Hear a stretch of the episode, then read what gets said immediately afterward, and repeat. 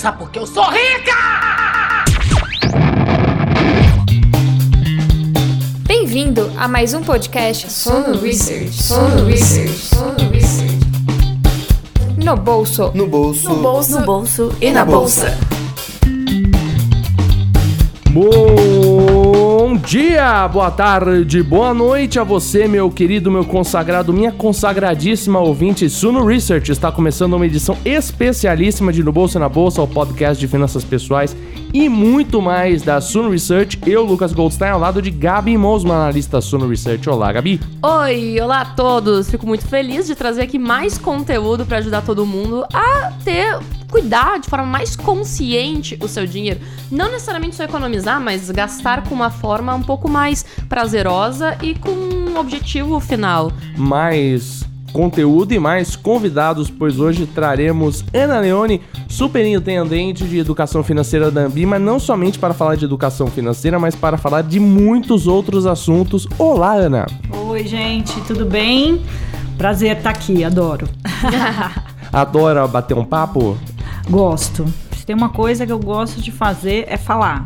Assim, coisa sou, boa. uma, sou formada em comunicação, então não podia Ah, ser então, diferente.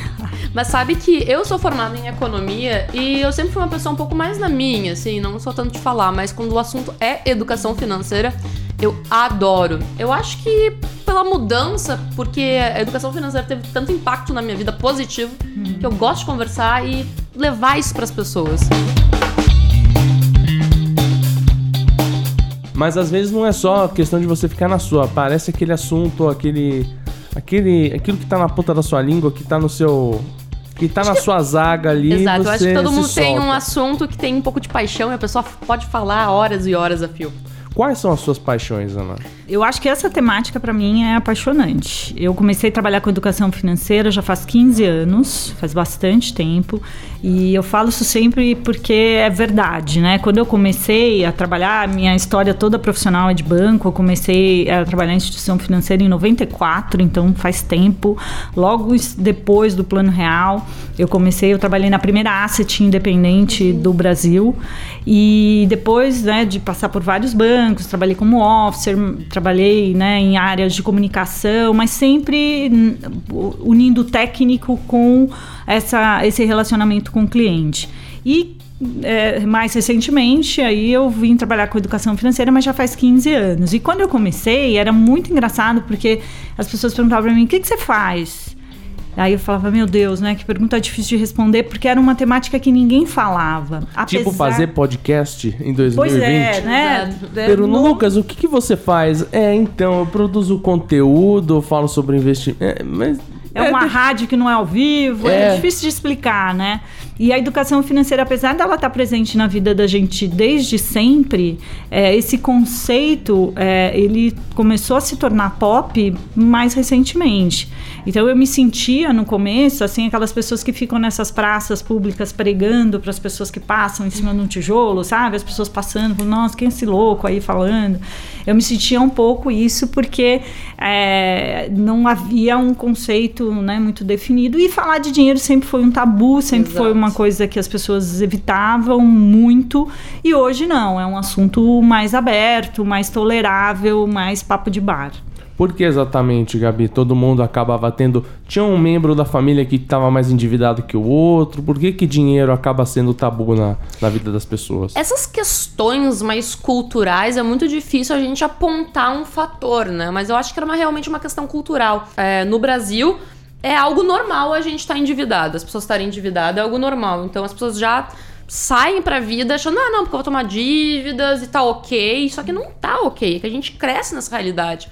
Pai, vizinho, todo mundo tem dívida e a pessoa nem pensa. Eu acho que com a ampliação de conteúdos hoje em dia, é, rede social, tudo, a gente tá começando a mudar um pouco essa conscientização. E falar de investimento, ninguém falava porque era algo que não existia no Brasil, né? O mercado financeiro nada desenvolvido. A gente só ia em banco para investir e olhe lá. E as pessoas, ninguém falava isso, era meio que feio, era feio a pessoa ter dinheiro, então acho que criava um, se criava um tabu. Muito também naquela questão de, ah, se o cara é rico, se deu bem, passou por cima de alguém. Eu realmente, assim, não sou especialista na área, não sou nem historiadora, não sei dizer as questões que levaram a isso, mas é algo cultural. É inevitável a gente dizer. Eu acho que assim, essa temática, ela tem várias influências. Então, você tem aspectos culturais, você tem aspectos econômicos, você tem aspectos religiosos, sociais. Uhum todos esses fatores é, eles influenciam a forma como a gente liga, lida com vários assuntos. O dinheiro é um deles. Então, quando a gente olha é, também, aí tem uma razão bastante objetiva. Se a gente olhar a estabilidade econômica, ela é muito recente. Exato. É, a gente olha, né, gerações mais novas, né, talvez vocês já nasceram, né, pelo menos a vida uhum. adulta aí, né, adolescência, já numa estabilidade econômica, diferente de outras gerações. Então, a forma como a gente lidava com o dinheiro no passado era diferente porque havia um contexto diferente. Então, o investir ou você poupar o dinheiro era você fazer compra no supermercado, porque no dia seguinte você compraria metade do que você Exato. compraria, né? Então, era uma outra forma de gerir o dinheiro. Mas uma coisa que eu falo bastante também, os brasileiros eles têm uma habilidade de lidar com o dinheiro, apesar do ponto que você trouxe, de endividamento e tal, que acho que a gente vai explorar aqui.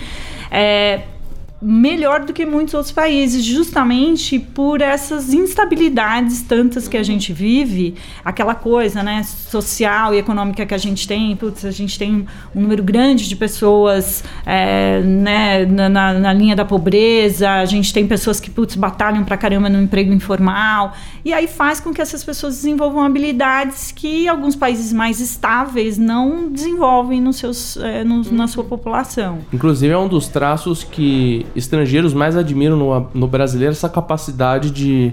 essa resiliência Junto na hora cintura. de aparecer perante a problemas. Nos últimos tempos, principalmente nos últimos anos, surgiram novas ferramentas de comunicação Inclusive essas ferramentas que meio que mancharam a, as linhas entre os campos da comunicação, né? Uhum. E principalmente da educação financeira. E nós encontramos a Ana por um veículo, eu acho que você conhece, Gabi, chamado Instagram. Conheço muito bem. falar? Eu uhum. acho que eu também conheço. Eu entrei no Instagram da Ana, eu falei, eu, eu, nossa, essa Ana faz muitas coisas. Ela tem, ela vê os looks dela, ela fala de educação financeira, ela tem coluna no, no Valor Invest, ela tem várias coisas. Eu queria saber da Ana. Quem é Ana Leone por Ana Leone? O que, que ela faz hoje? Olha, o cargo mais importante você esqueceu de falar. Sou mãe de dois filhos e sou casada. Com certeza. Olha, é, eu faço bastante coisa mesmo, né? É, eu, eu acho que eu me defino assim como uma executiva do mercado financeiro, para falar bem a verdade, porque a educação financeira é um extrato das minhas atividades executivas cotidianas. Então, na Ambima, que é, é onde eu trabalho, eu cuido lá de cinco áreas diferentes né? Desde a área de preços e índices da associação até a área de educação financeira e é, certificação profissional. Então são várias gamas e eu também já tive né, experiências em diferentes áreas. Mas uma coisa que eu a isso eu tenho convicção que é, a minha especialidade é em comportamento. E, e, eu descobri isso ao longo do tempo. Né? Hoje a gente tem aí né, as finanças comportamentais, mas eu acho que eu até me defino mais como o marketing de comportamento, que nada mais é do que você entender o comportamento das pessoas em diferentes situações, em diferentes é, contextos e como você tem uma abordagem e uma linguagem adequada para aquele contexto da, da, das pessoas. Então, essa acho que sempre foi uma habilidade que eu trouxe em todas as atividades que eu já, já desempenhei no mercado financeiro. Então, quando me chamam de educadora financeira ou às vezes consultora financeira, eu acho que são nomes nomes que são criados assim, mas é, é, e, eu acho que o uso das redes, principalmente do Instagram, para mim lá eu me defino como uma missionária uhum. da temática, porque eu acredito que realmente a gente tem que fazer esse trabalho contínuo de conscientizar as pessoas sobre isso. Sim, só agora fazendo um comentário, a Ana deve sofrer a mesma coisa que eu sofro. Eu sou economista, é professora, sou mestre em finanças, analista de investimentos e as pessoas me chamam de blogueira. É, pois é, pois é. Sempre as pessoas é. querem te colocar uma síntese, né? É, ela blogueira ali. É. Se você é missionária, qual é o seu evangelho? Eu acho que assim, as pessoas precisam ter uma relação saudável com o dinheiro. Eu acho que independente das questões filosóficas, assim, né, que, que sempre aparecem, É, ah, porque não? Porque é o que você citou. Ah, Uhum. o cara que ganhou dinheiro é porque fez alguma coisa errada. A pessoa que se. Aí o outro extremo, né? A pessoa que se preocupa com dinheiro é aquela pessoa mesquinha, Uhum. avarenta, desgranhada. É, eu acho que, para mim, assim, todo mundo precisa ter uma relação saudável com o dinheiro.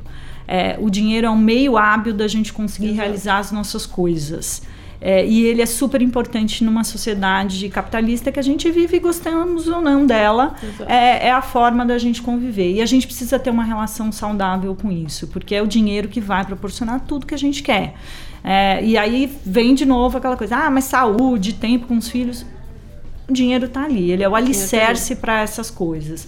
Então, o que eu milito muito é as pessoas terem uma boa relação. E a boa relação não é só consumir, não é só poupar, é realmente você encontrar esse equilíbrio. E esse equilíbrio tem que ser buscado cotidianamente. Esse equilíbrio está no alcance de Gabi Mosman? Quais são os pensamentos que afligem os seguidores de Gabi nesse sentido? Então, é, dinheiro, pra mim, sempre eu tive essa mesma visão que a Ana. E quando eu era hum, adolescente, digamos assim, que a gente começa a ter um pouquinho mais de noção, meu- minha família passou por dificuldades financeiras, e a gente começa a entender aquilo na própria pele, que dinheiro por si só não tem nada de especial, mas as coisas que ele te proporciona. E muito mais do que coisas que pode comprar, é a segurança, a estabilidade de não, eu tô tranquila com meu dinheiro, se der algum problema, eu tenho como arcar, eu tenho essa questão. E eu vejo muitas questões dos meus seguidores é essa questão de como cuidar melhor do dinheiro, como investir, mesmo que seja de uma forma um pouco mais conservadora, porque as pessoas não têm tanto esse conhecimento, não, não tem esse básico de finanças, essa questão, acho que até uma, uma visão um pouco atemporal do, ah, vou economizar agora, mas e esse dinheiro que eu economizei agora, o que, que eu vou fazer com ele? Vou investir? Vou. Mas como que eu invisto? Como que eu cuido disso? E às vezes as pessoas até ficam assim: meu Deus, me ajuda a economizar, eu não consigo economizar dinheiro. E elas não sabem como organizar ele no dia a dia pra fazer sobrar. Não é aquela questão do tipo, ah, eu não tenho tempo. Quando a pessoa fala que não tem tempo pra coisa, na verdade é que não é uma prioridade na É, vida sim. dela. E eu acho que tem vários conceitos, assim, né? Pra mim, é, que é a pergunta que mais me fazem, assim, o que, que é independência financeira? Pra mim, a independência financeira não é você poder comprar, é você poder escolher. Não há nada mais libertador do que você poder Exato. escolher. Você poder, inclusive, escolher, não quero comprar tal coisa, mas você poder escolher mudar de trabalho para um trabalho que te dê mais Exatamente. prazer, você poder escolher morar na cidade que você quer, fazer o curso que você gosta, a viagem que, que você é, sonha. É, isso para mim é, é independência financeira, é liberdade financeira, porque as pessoas confundem isso, né? É, liberdade financeira com poder gastar e torrar o dinheiro. É, e, e esse é o primeiro conceito que as pessoas precisam definir. É, se você ganha 100 mil reais por mês e você gasta 101, você não é uma pessoa rica, você é uma pessoa gastona. Uma pessoa que ganha um salário mínimo, consegue viver e consegue poupar, porque tem gente que faz isso, essa pessoa tem mais poder de, de acumular é, recursos ao longo do tempo do que uma pessoa que é gastona. Então há uma diferença, um outro conceito, é, padrão de vida e padrão de gastos. Você pode ter um excelente padrão de vida com um moderado padrão de gastos. Então a escolha, você poder escolher, isso é ser independente. É, e as pessoas sempre trazem essa alegação que não tem dinheiro, que não sobra, não priorizam. É, e assim, a gente cavuca todas as pesquisas que a gente faz na Ambima, todas levam a uma questão co- comportamental. É, a gente tem um raio-x do investidor, que é uma pesquisa que a gente faz todo ano, a gente vai soltar daqui a pouco a nova edição aqui com os resultados de 2019. É, em 2018, é, 75% das pessoas não fizeram nenhum tipo de investimento. E a gente está falando de classe A, B e C. Então a gente não está falando daquelas pessoas que são de fato é, vulneráveis economicamente. Né? São pessoas que têm, produzem renda e essas pessoas não conseguem se organizar porque não priorizam e porque elas escolhem de maneira inadequada. Eu acho que esses são os dois fatores. E ajudar esses conceitos vai ajudando nesse processo de consciência. Por isso que no meu Instagram eu falo tão pouco de investimento, porque a questão está tão antes. Uhum. Né? O investimento ele é uma consequência. Você é, quer chegar em algum lugar, o investimento vai te levar. Mas se você não souber para que lugar que você quer ir, qualquer Exatamente. lugar vai servir. Eu pego, assim, já convivi com diferentes tipos de pessoas, em diferentes tipos de classe, mas é algo que é bem comum. Ah, quando eu ganhar um pouquinho mais, eu começo a investir. Ah, eu vou ganhar aquele aumento, daí eu começo a investir. Porque aumentar o teu padrão de vida é muito fácil. Gente, gastar dinheiro é bom. Todo mundo gosta de gastar, gosta de comprar, gosta de adquirir, seja por bens materiais ou por experiência. Então é muito fácil. E as pessoas vão se levando nisso. Então, aumentar o padrão de vida é muito fácil e as pessoas acabam entrando nisso.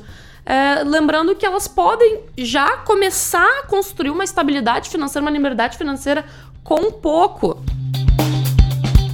Questões comportamentais em voga nesse podcast e Ana tem duas, pelo menos, que ateram a minha visão logo que eu entrei em seu maravilhoso perfil no Instagram, são moda e viagens. Viagens eu quero falar daqui a pouquinho, mas é, é, é curioso, principalmente porque essa visão que a gente tem normalmente de que a pessoa que tem dinheiro é aquela pessoa que usufrui do dinheiro, é aquela pessoa que continua vivendo no empréstimo do empréstimo e mantendo um padrão maior do que tem. Como conciliar esse mundo da educação financeira, do, dos bons hábitos financeiros com a moda? Como é que você trata essa questão? Como você age nesse fronte, principalmente nas suas redes sociais? Bom, é uma coisa, são duas coisas que eu gosto, né? Não sou especialista, não entendo nada disso, tenho amigas especialistas e uso e abuso delas, mas o fato é que o consumo é o principal concorrente do investimento. Não é da casa A para casa B, do banco A, do banco B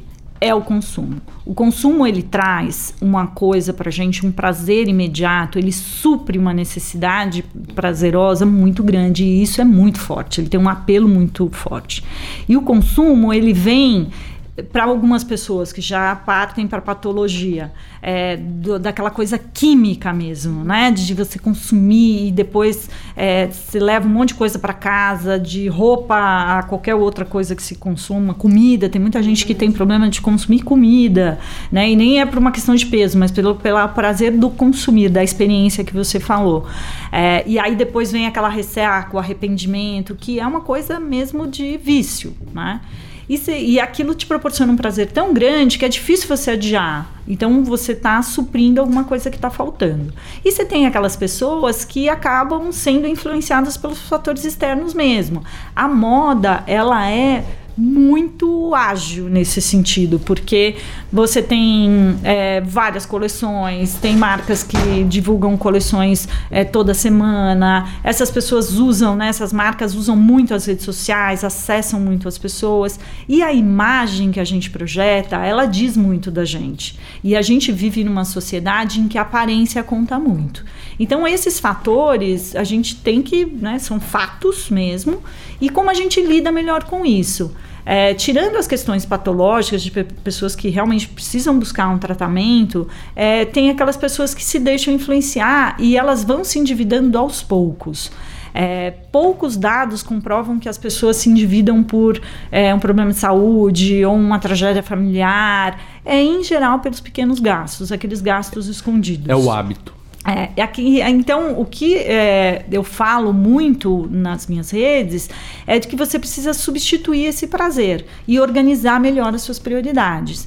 Então, são dois temas que eu adoro muito, eu abordo, porque eu acho que tra traz uma conexão que, principalmente no universo feminino, esse é um, um, um, ponto a ser tratado. As mulheres, elas são mais alvo de, do marketing, né? O, o, os produtos femininos, eles são muito mais variados, é, você tem uma oferta muito Quando maior. Quando uma amiga minha leva, me leva numa loja de maquiagem, eu fico chocado. Com a quantidade, né? Uhum. E, e, no fim você precisa de dois ou três produtos. É, então, quando eu comecei a, a, a, falar sobre moda, e foi muito engraçado porque o desafio do closet, que é o que eu faço lá uma vez por ano com as seguidoras, surgiu quando eu nem tinha um Instagram. E o que eu percebo ali é que as pessoas acham que para você se vestir bem, para você ter uma boa aparência, para você estar tá bem, é, mostrar essa imagem, porque a imagem, de novo, ela projeta o que você quer que os outros vejam, né, para o bem ou para o mal. É, você precisa menos de dinheiro e mais de criatividade. Então eu falo muito da gente exercer a criatividade e colocar essa energia do prazer em outro lugar, sem ser no cartão de crédito. Qual é a história desse desafio do closet? Fique curioso. Me então, explica. Você quer saber como ele surgiu? Eu vou Exato. falar primeiro o que ele é. Eu desafio as seguidoras a ficarem 180 dias sem consumir nada de closet. E nesses 180 dias, não repetir o look que, que significa que você pode usar a mesma blusa, mas você tem que variar o acessório, o sapato, a parte de baixo. É justamente para você fazer compras no seu armário, que eu falo que no nosso armário você tem 100% de desconto.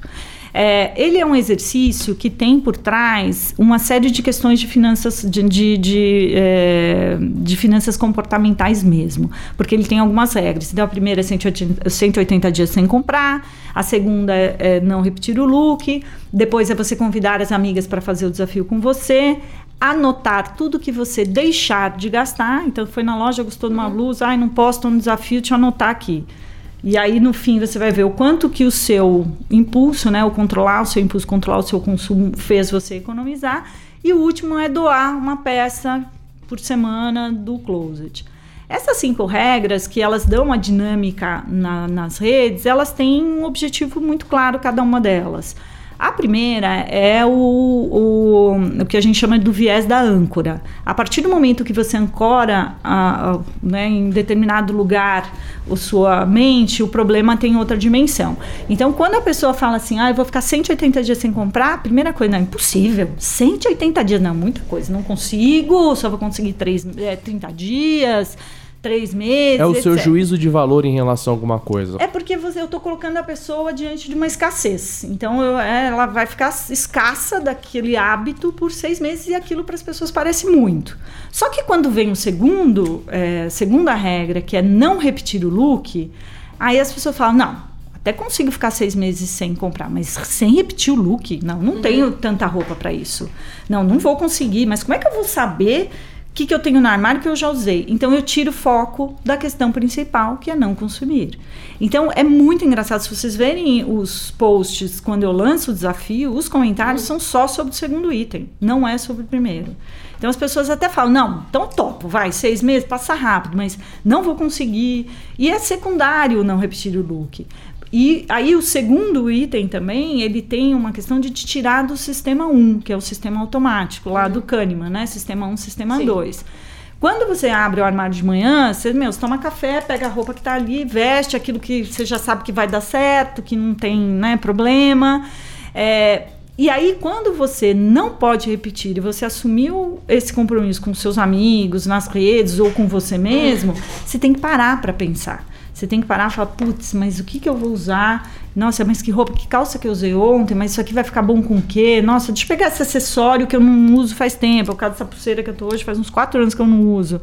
É, e aí a pessoa para e pensa no que ela vai fazer. E o efeito é surpreendente, porque as pessoas passam a se vestir muito melhor, elas passam a ter um olhar mais presente, mais, sabe, mais atento àquele, àquele momento que é o momento que a gente faz automático na nossa rotina. Aí tem o efeito manada, né? Que é quando você faz conjuntamente, você uhum. leva todo mundo para o mesmo lugar, não posso ficar de fora, ai meu Deus, ela está fazendo, vou fazer também. É, e aí o efeito também de você anotar, você está materializando o quanto você está deixando de gastar. E quando você escreve ou quando você é, registra alguma Exatamente. coisa, o seu cérebro já experimenta aquele, aquele ato. É, então, para o seu cérebro, ele não está simplesmente digitando ou anotando alguma coisa, ele está experimentando aquilo que está sendo registrado. Então, aquilo tem um efeito também muito grande da pessoa reter. Então, poxa, eu economizei 100 reais, aquele 100 reais é meu. Então, é o viés da. Não me lembro agora, mas é você já tem aquilo, você não quer perder. Né? E o último é desapegar mesmo. Aí é você realmente viver com menos, e aí tem um apelo social interessante. Então, por trás de uma dinâmica super divertida que alia moda e grana, é tá aplicado ali uma série de conceitos de finanças comportamentais e quem tá ali nem para para pensar, Nem para né? pra pensar. Você acha importante a ressignificação da moda? Porque às vezes você tem dois caminhos muito no 880. Ou você tá sendo pego pelas estratégias de, mar de marketing das marcas e tal, ou você vai morar numa fazenda, vai viver com a mesma roupa. Existe um meio termo? O esforço do desafio do closet é nesse sentido? Eu acho que assim, o prioritário é financeiro. Né? Assim, as pessoas que aderem é porque elas assim, elas estão ali porque buscando, né, cumprir ali uma coisa que está atrapalhando a vida delas, que é o consumo excessivo. E tem uma coisa de ressaca, né? De você ter o armário barrotado de coisa. É a frase típica da mulher, né? Um armário cheio de coisas de nada para vestir, porque você olha lá, nunca tem nada para vestir. É, eu acho que tem uma onda é, não só da questão financeira, que hoje já é mais pop, como a gente falou no começo da conversa, as pessoas hoje entram numa loja e pedem desconto, coisa que era um constrangimento um tempo atrás, porque. É, né, acho que isso mudou e evoluiu bem. Você tem uma outra questão ambiental também muito forte. As as, a indústria da moda é a segunda que mais polui o planeta. Ela só perde para a indústria do petróleo. Então, isso, as pessoas estão muito ligadas a isso também. É, hoje, é, falando por mim, assim, eu prefiro consumir coisas de mais qualidade do que de quantidade. E eu acho que esse movimento é um movimento que naturalmente vai acontecer e a indústria da moda vai ter que pensar a respeito. Talvez a gente não, não veja um efeito imediato no curto prazo, mas é insustentável. É insustentável as pessoas consumirem tanto, tanta quantidade de coisas que elas não vão usar, né? Eu lembro do primeiro desafio do closet que eu fiz com as seguidoras, né? Que o primeiro foi antes comigo mesma. E aí eu pedi um depoimento de uma menina que trabalha, trabalha comigo, ela trabalha até hoje comigo e que ela fez o desafio. A gente trabalha do lado de um shopping todo dia. Ela chegava com uma sacolinha e ela fez o desafio, eu pedi um depoimento e a frase dela foi o seguinte: eu descobri que eu tinha mais roupas do que ocasião para usá-las. É, e para mim aquilo foi tão forte porque é verdade mesmo, né? Então eu acho que vai ter um movimento maior de conscientização, não só pelo lado financeiro, mas de novo, a gente está com um comportamento social a respeito do consumo diferente do que era no passado. E você tem essa questão ambiental que é muito objetiva. É, então essas grandes marcas que usam muito sintético, muita coisa, elas estão se reinventando porque as pessoas estão passando a considerar isso também na sua compra. Então, respondendo sua pergunta, assim, acho que nem é um extremo nem outro. A gente é, tem que militar de novo, ser missionária do, tem, do, do tema de que, ó, você consegue conviver com as duas coisas. Você pode se vestir bem, tendo um equilíbrio financeiro e não fazendo uma coisa que né, inconsequente e que não seja é, responsável ambientalmente. Assim. E existe uma outra questão trazendo para a questão dos investimentos mesmo, que o dinheiro que você deixa de consumir, por exemplo, no Magazine Luiza, na Via Varejo, com coisas você pode acabar investindo na Via Varejo, no Nas Magazine empresas. Luiza. Como é que funciona essa questão? Como, na sua visão, é essa transição, esse caminho de gastar para poupar e investir? Muito do que a gente pode pensar é, por exemplo, você deixa de comprar uma blusinha, alguma coisa assim, numa Renner ou C&A, você pode comprar uma ação dessas empresas e, e participar dos lucros.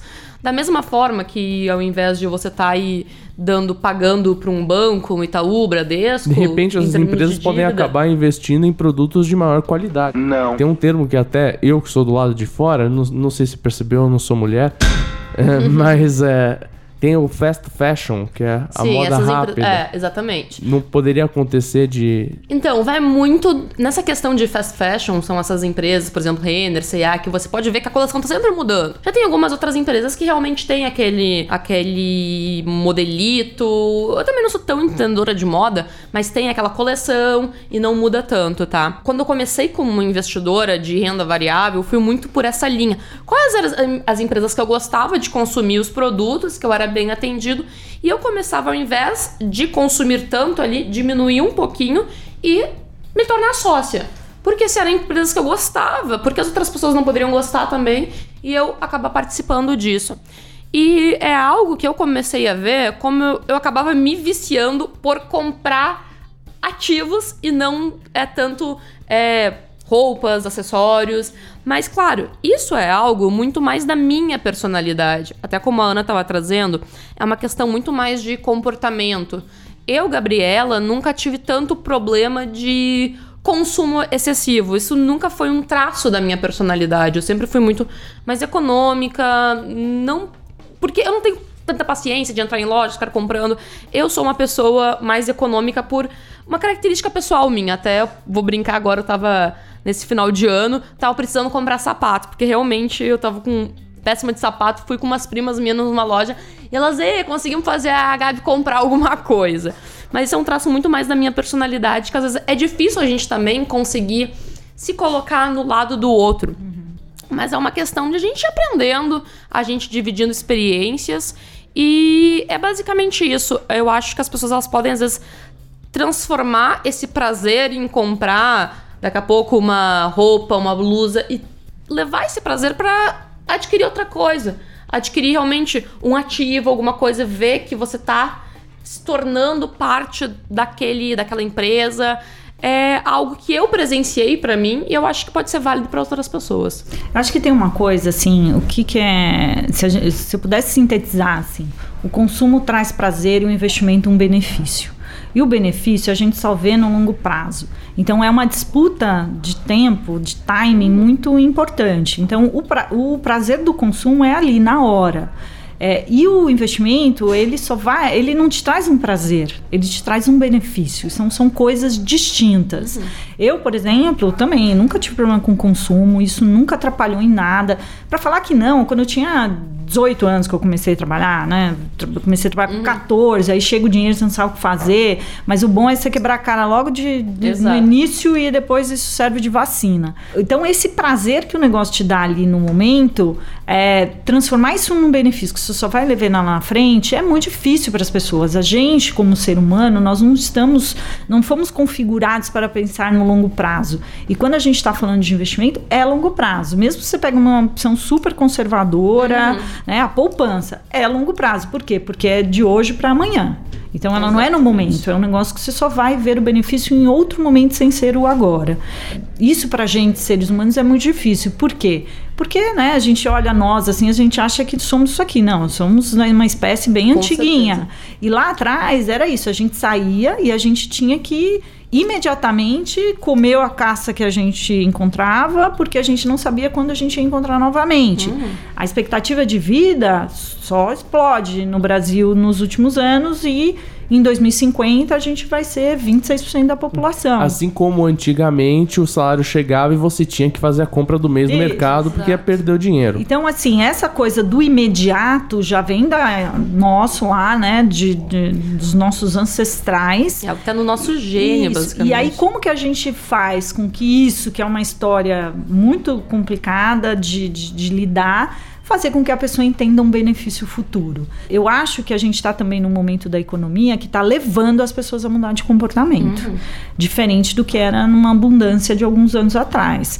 Então hoje, é, aquelas pessoas que tinham dinheiro lá de forma bem conservadora e conseguiam complementar a sua renda com a, né, com o rendimento dos seus da sua reserva é diferente de hoje. Então você vai ter que economizar mais e gastar menos na mesma proporção. Porque ou você aumenta a sua renda, dado que a taxa de juros caiu para caramba, uhum. é, então que você a, a, sua reserva que você tinha, ela não vai te remunerar o que te remunerava antes. Então a saída é poupar ainda mais para compensar isso e gastar menos para compensar isso também. É uma questão matemática. É, então acho que a gente precisa assim dá aquele senso de urgência nas pessoas. Fala assim, meu amigo, ó, não é vida louca do jeito que você era antes, não vai ser. É, hoje a gente vai ter que ter uma, é, um exercício de pensar um pouco mais ao longo do tempo. Nem que esse longo prazo se ajuste para o próximo mês, uhum. né? Para aquelas pessoas que não conseguem nem fechar o orçamento pessoal do mês e até aquelas pessoas que precisam pensar na aposentadoria. Só quero matar, sacramentar, destruir o assunto de moda do No Bolso e na Bolsa nesta edição com cinco dicas na ponta da língua de Ana Leone. O que, que a pessoa precisa para ter moda e ter dinheiro no bolso ao mesmo tempo? Primeiro, criatividade. Tem que ter criatividade. Então, ah, não tenho criatividade? Use as redes sociais, use, use o Pinterest, é, use a inspiração. É, certamente você tem alguma coisa no armário. O Pinterest, inclusive, é uma rede mais utilizada pelo público feminino. Sim, e, e é muito legal. Eu tiro, muito bacana. eu tiro assim, 80% das minhas dicas de look do Pinterest. Eu quero lá, olha, vou usar calça branca hoje. Aí eu ponho lá, look calça branca, vem duas horas de imagens para eu escolher e certamente eu tenho alguma coisa que complemente meu armário. Criatividade. A segunda é fazer compras no próprio armário. Ou seja, dedique um tempo para olhar o que você tem, faça uma faxina é, e vá garimpar dentro do próprio armário. Melhor do que brechó. É, eu acho que a outra dica é desapega mesmo e dê um destino às coisas que você não usa. É, uma coisa que muito eu vejo as pessoas ficam apegadas, às vezes comprou um negócio, pagou caro. É, eu tenho um pouco esse apego, puta, paguei caro pra caramba, mas não uso mais, aquilo não me representa mais. Poxa, venda, doe, troque com as amigas. Quando você sabe o destino daquilo que você está dando, é mais fácil de você se desapegar. Outra coisa, defina prioridades. Então, aloque o seu prazer em outro lugar sem ser no consumo. Então, uma viagem que você quer fazer, é, um lugar que você queira visitar, um curso que você queira fazer. Então, dê vida a outra coisa que te dê prazer. E eu acho que a última dica é sempre pensar que é, você não precisa gastar muito para estar bem. E que não adianta você ter uma bolsa de 500 reais sem um tostão dentro dela. Então dá para ser criativo, dá para ser consciente. e Isso é muito mais estar na moda do que qualquer outra coisa. Carteira não somente de din-din ou a carteira de uma grife X uma grife Y, mas uma carteira de investimentos. É uma boa, né? Ah, com certeza. Sabe que eu fiquei agora pensando, me deu várias ideias também. Eu vou começar procurando mais meus looks no Pinterest também. Eu uso muito. Ideias eu também tenho quando vou no Insta da Ana e eu logo você tem a foto do perfil, a descrição, embaixo tem os destaques dos stories e tem 550 viagens. A Ana, pelo jeito, adora manter isso como hobby. E como é que, primeiramente, quais são os seus destinos favoritos? E se a Ana daqui que está no, no podcast, ela meio que desliga uma chave e acaba levando, se deixando levar pelas delícias dos lugares gastronômicas, turísticas. E a- como é que a gente lida com essa questão do consumo quando está viajando? Olha, ser justa aqui. A maior parte das viagens que tá lá são viagens que eu faço a trabalho. Eu viajo muito a trabalho. Eu participo de vários grupos internacionais que discutem educação financeira e eu tenho a oportunidade de viajar para países incríveis. Só o ano passado eu fui para Rússia. Nossa, eu já visitei assim muitos lugares super legais que é, é, entraram depois no meu, no meu roteiro pessoal. É, então tem, é, mesmo assim nas viagens a trabalho, eu tenho lá os meus objetivos. Então se eu quero comprar alguma coisa, é, os lugares que eu quero visitar, em geral é pouco tempo que eu tenho. Às vezes eu chego um dia a mais, eh, um dia antes para ficar, para dar tempo de conhecer. Dependendo do lugar, às vezes eu vou para a Ásia, já fui algumas vezes, então o tempo de deslocamento é maior, eu chego um pouco antes. Mas quando eu faço as minhas viagens pessoais, assim, é, primeiro, eu gosto de destino de calor. Gente, eu sou uma pessoa solar, assim, o calor que tá é, em São Paulo, tô adorando, né? Respeitando o aquecimento global, que isso é muita da sacanagem, mas eu prefiro mesmo esses destinos. E é, eu costumo é, organizar bem, é, principalmente os gastos, né? Às vezes, comprar uma passagem com antecedência vale a pena, mas às vezes comprar em cima da hora também vale a pena. Então depende muito. Mas quem quer organizar uma viagem, eu acho que precisa definir, precisa materializar para a gente entender o que esforço precisa para atingir aquele objetivo. Eu tenho até um artigo que eu escrevi: se você faz uma viagem, você quer uma dívida ou um projeto. Uma dívida é quando você resolve viajar daqui um mês e aí você vai lá parcela toda a viagem que você tem. Parcela é, no cartão de crédito a passagem, hotel e etc. E você volta da viagem e fica pagando aquela dívida, usufruiu da viagem, mas você teve uma dívida. O outro é um projeto. Então eu quero daqui um ano ir para o Nordeste e passar 20 dias. Eu quero ir para uma praia no Caribe, quero ir para Tailândia, sei lá eu. É, e aí, para onde eu quero ir, quando eu quero ir, que hotel que eu quero ficar, que passeios que eu quero fazer. E tudo isso você colocar um valor, né? Uhum. O, realmente, ó, vai custar a passagem tanto, o hotel custa tanto.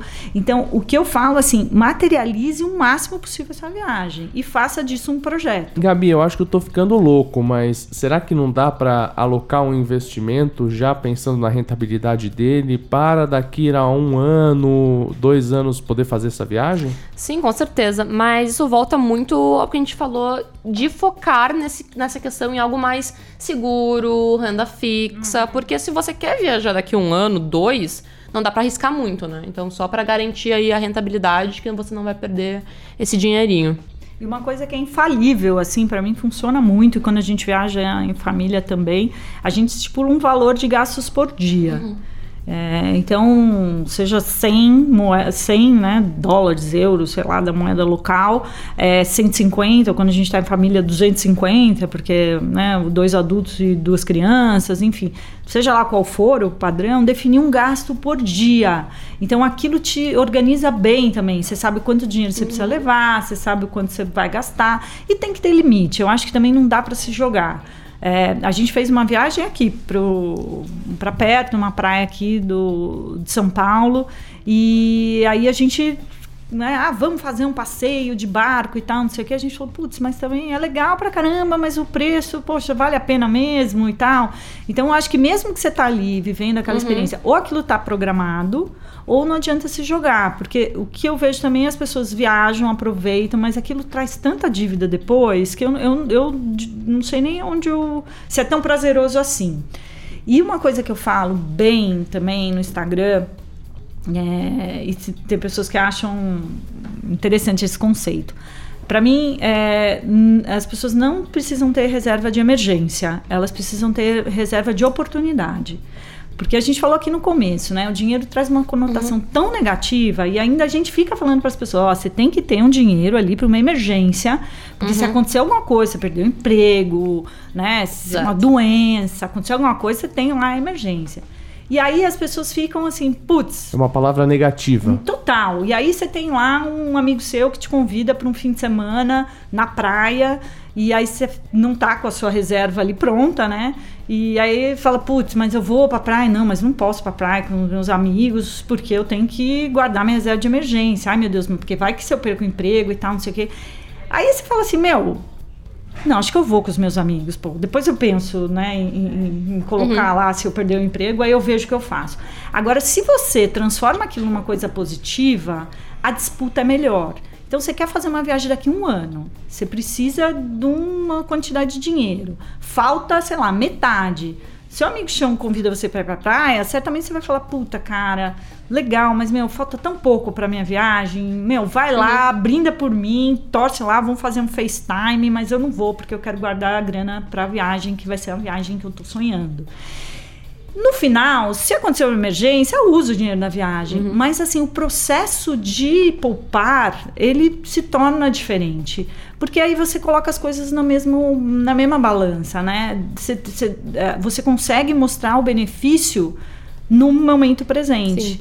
Porque não tem nada pior do que você ficar pensando nas desgraceiras que a vida vai te, né, vai te pôr. eh, aí você se afasta mais ainda do tema. Estamos terminando no Bolsa e na Bolsa, mas antes eu gostaria de jogar uma última discussão, primeiramente para a Gabi, que nós falamos de educação financeira e nós temos sempre números, digamos assim, desesperadores em relação a isso no Brasil. O que, que na sua opinião, falta para o brasileiro ter essa noção, esse desenvolvimento. Porque uma vez que você tem dinheiro guardado, você começa a ver as coisas de forma diferente, a ver o tempo de forma diferente, a sua relação com as pessoas de forma diferente. Na sua opinião, o que falta nessa trajetória para o brasileiro? Agora, por exemplo, o Banco Central vai. Vai criar uma disciplina de educação financeira nas escolas, foi aprovado. Que falta, na sua opinião, para o brasileiro ter essa educação financeira? Vai ter que mudar a geração de. Vai ter que entrar uma outra geração no lugar ou dá para com essa geração que nós temos hoje, essas gerações, desenvolvermos algo bacana? Não, com certeza a gente consegue corrigir essa nossa geração, não tem problema. É mais uma questão, até como tu comentou, a Ana, das pessoas conseguirem enxergar um pouco mais o benefício, elas conseguirem entender o lado bom disso, a positividade de cuidar do dinheiro, de estar tá organizado financeiramente, investir, economizar. Então elas conseguirem ver o quão bom isso é. Porque se elas ficarem só pensando no lado negativo, nossa, números, cuidar do dinheiro é chato, ai, orçamento, ai, que horror. Porque muita gente, quando você fala em orçamento, já dá um arrepio na espinha. E quando as pessoas começam a olhar que não, essas coisas são boas, orçamento pode ser seu melhor amigo para realizar seus sonhos. Então, quando elas começarem a ter carinho por cuidar do dinheiro, é, cuidarem, saberem que esse dinheiro pode realizar coisas positivas, elas vão modificar com certeza isso e vão poder realmente prosperar na vida. Eu acho que é só realmente você parar, ver a mesma coisa, mas começar a olhar pelo lado positivo e não pelo lado negativo. Eu acho que tem uma coisa também, acho que dá tempo de conceituar rápido aí, que é eu, eu costumo dividir a educação financeira em três frentes, assim. A primeira é a formação mesmo. Então, começa ali na escola. É, eu acho que uh, o Brasil é, é um destaque, se comparado com outros países, de ter é, mais né, diretrizes de educação financeira, de ter aprovado a educação financeira como um tema integrador nas escolas. É, então ali você está formando é, a, a, aquelas crianças, aqueles jovens, porque a questão da formação financeira ela é muito mais do que você gerir bem o seu dinheiro, é uma questão de cidadania. É, então você pega ali, aí você coloca os jovens dentro do ambiente, esse ambiente é da escola, eles já estão ali para receber conhecimento e ali o, a educação financeira entra como parte desta formação para eles serem adultos que tomem decisões mais conscientes das suas, né, das suas, é, da sua vida financeira e das suas decisões econômicas. Depois você tem uma segunda frente que é a informação, que a informação ela serve para a gente é, tomar as nossas decisões. Então a gente precisa da informação no momento que a decisão precisa ser tomada. Então, somos nós adultos que já estamos atuantes na economia, que tomamos decisões financeiras o tempo inteiro. Então, a gente precisa de informação suficiente para ajudar nossas escolhas financeiras e econômicas. Muito difícil você formar um adulto. Uhum. Né? Eu falo isso. Quando eu compro um carro, eu não vou fazer um, um curso de mecânica para usar um carro, porque ele é um instrumento para me levar e trazer. Os investimentos são instrumentos para levar as pessoas ao lugar que elas querem. Então, é, aí é uma coisa mesmo de ter informação. O que a gente está fazendo aqui é dar informação. Uhum. É, as instituições têm investido muito nisso, a imprensa tem dado muito espaço. Então, a gente é, faz, é, desperta nas pessoas essa consciência da informação e elas passam a ter, serem mais críticas à informação que elas recebem. Então elas sentam é, para tomar uma decisão de investimento, ao menos sabendo fazer as perguntas certas. Então isso é informação. E depois a gente tem a terceira frente, que é a proteção. E aí a gente está falando de políticas públicas, de regulação, de autorregulação, que é, disciplinam o ambiente para que essas pessoas se sintam protegidas nesse ambiente de investimentos econômico, etc. E também a proteção de públicos vulneráveis, como os idosos. A violência financeira aos idosos é assustadora. No Brasil, menos de 1% da população aposentada vive com o próprio recurso. E aí você precisa mesmo de um ambiente que proteja essas pessoas. Eu acho que esse conjunto forma o que a gente chama de educação financeira, em que cada momento e etapa uhum. da vida a gente precisa de uma intervenção diferente. Essa questão dos idosos tem o nome Perturbe também? Ou... Sim, e passa mesmo assim. Telemarketing. Tem uma, uma questão que aí acho que vale outro podcast, uhum. se vocês quiserem, para falar que para os idosos isso começa no ambiente familiar. A violência né, psicológica começa no ambiente familiar. O idoso ele fica mais excluído das decisões uhum. da família. Muitos deles acabam se é, comprometendo financeiramente para prover para a família como uma forma de estar próximo dos netos uhum. e filhos, etc. Então você tem e aí depois você vai para o contexto mesmo das ofertas, Quando você fica mais velho, você perde a sua capacidade de tomar decisões, é, né, é diferente de quando você é mais jovem, o teu processo de, o seu processamento da informação e, e, tomada de decisão é diferente. Então você tem um outro contexto e que daí né, precisa ser endereçado. Não à toa esse tema de longevidade tem tomado muito espaço. É, eu ouvi um termo em 2018 que eu tive no Japão participando de um congresso de educação financeira, né, que o termo é Financial Gerontology, que é uma coisa que Nossa. quase ninguém sabe disso no Brasil, mas nos Estados Unidos já tem uma certificação de pessoas especialistas em é, investimentos para pessoas mais uhum. velhas, é, que é a gerontologia financeira, como é que você é, cuida do bem-estar financeiro das pessoas que vão envelhecer cuidar do bem-estar não somente das pessoas que vão envelhecer, afinal todos nós vamos envelhecer, mas principalmente de você, jovem, jovem adulto, adulto, etc. É a missão de No Bolso e na Bolsa esta edição que está chegando ao fim, né, Gabi? Isso mesmo. Antes de a gente finalizar aqui, uma curiosidade pessoal. Ana, quando vai ser o próximo desafio do Closet? Pois é, pergunta que todo mundo tá me fazendo. É, eu vou fazer, acho que no segundo semestre. Boa. É, e dessa vez eu não vou fazer junto, né? De esses, o próximo vai ser o oitavo desafio do Closet. Eu já fiz quatro deles, né? Já tá bom, porque quando eu faço as pessoas acompanham, é mais uhum. real, assim. É, mas vai ter. Mas quem quiser pode começar hoje oh, mesmo. Exato, a gente. E aí, gente, quem estiver ouvindo o podcast aqui, me manda mensagem, marca aqui. Talvez eu faça. Talvez e aí, Lucas, quer fazer? Olha, Será que vai ter, look ideia, pra, vai ter looks diferentes para 180 eu acho dias? que a questão dos 180 dias eu já cumpri sem saber eu quero ver você não repetir o look. É, Isso, exatamente. É é, eu tenho algumas amigas que seria bem interessante a gente botar nesse desafio. E quem quiser, que achar que pode ser interessante, manda aí mensagem pra gente, a gente pode fazer um desafio e depois chamar a Ana aqui pra comentar o que rolou no final do desafio. Alguma outra questão? Porque eu não sou a pessoa que recebe muitas questões aqui nesse podcast. Eu preciso, eu preciso de dicas também para melhorar o meu look. Talvez eu acabe entrando no novo desafio, né? Quem sabe buscar uns looks diferentes no, no Pinterest. O que aconteceu na minha vida é que eu fui cinegrafista há muito tempo, então meu uniforme de trabalho de vida é o preto. Talvez eu coloque um colarzinho e tal. É, até porque a blusa que tu tá hoje eu já te vi, eu acho que ela com umas 20 umas... vezes. É, por aí. Isso que é ser sustentável.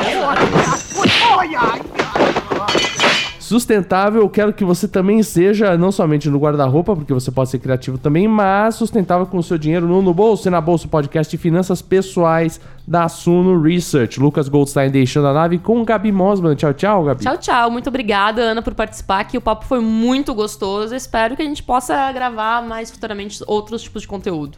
Muito, muito legal, gente. Obrigada, adorei. Sensacional. Ana Leone, superintendente da Ambima, colunista do Valor Invest e mãe de Eduardo e Beatriz. Um abraço, um beijo para Eduardo e para Beatriz e para você que está nos ouvindo no Bolsa e na Bolsa. Um beijo na sua bochecha esquerda e até terça-feira que vem.